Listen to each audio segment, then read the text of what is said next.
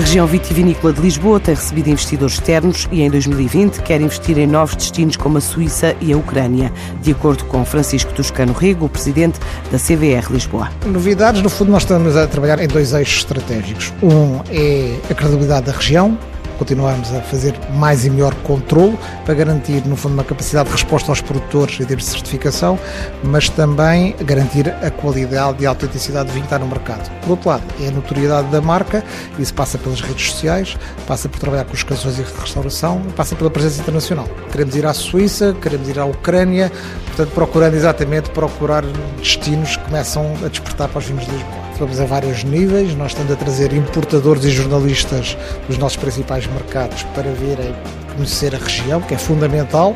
O vinho é território e nada como conhecer os produtores in loco e o território. Portanto, temos trazido dos Estados Unidos, do Canadá, do Brasil e vamos continuar a fazer isso.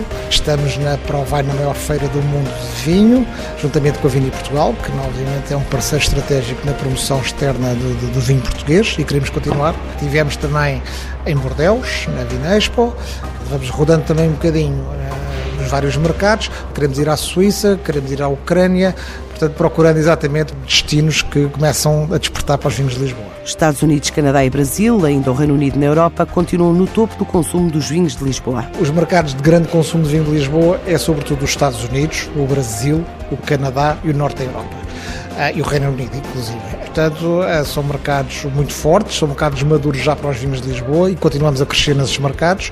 A parte boa, se quiser, é a diversificação um bocadinho também de mercados. Vemos também a China, o Japão, a Coreia, a Rússia. Este ano ou já vem do Já vem de trás, mas de qualquer maneira começam a ter mais significado, mais importância também. E é sempre importante diversificar, no fundo, mercados, para eventualmente até precaver alguns riscos. Para trás ficou o que a região chama de melhor ano de sempre, com um crescimento na ordem dos 20%. Eu diria que me surpreendeu alguns tintos muitíssimo bons.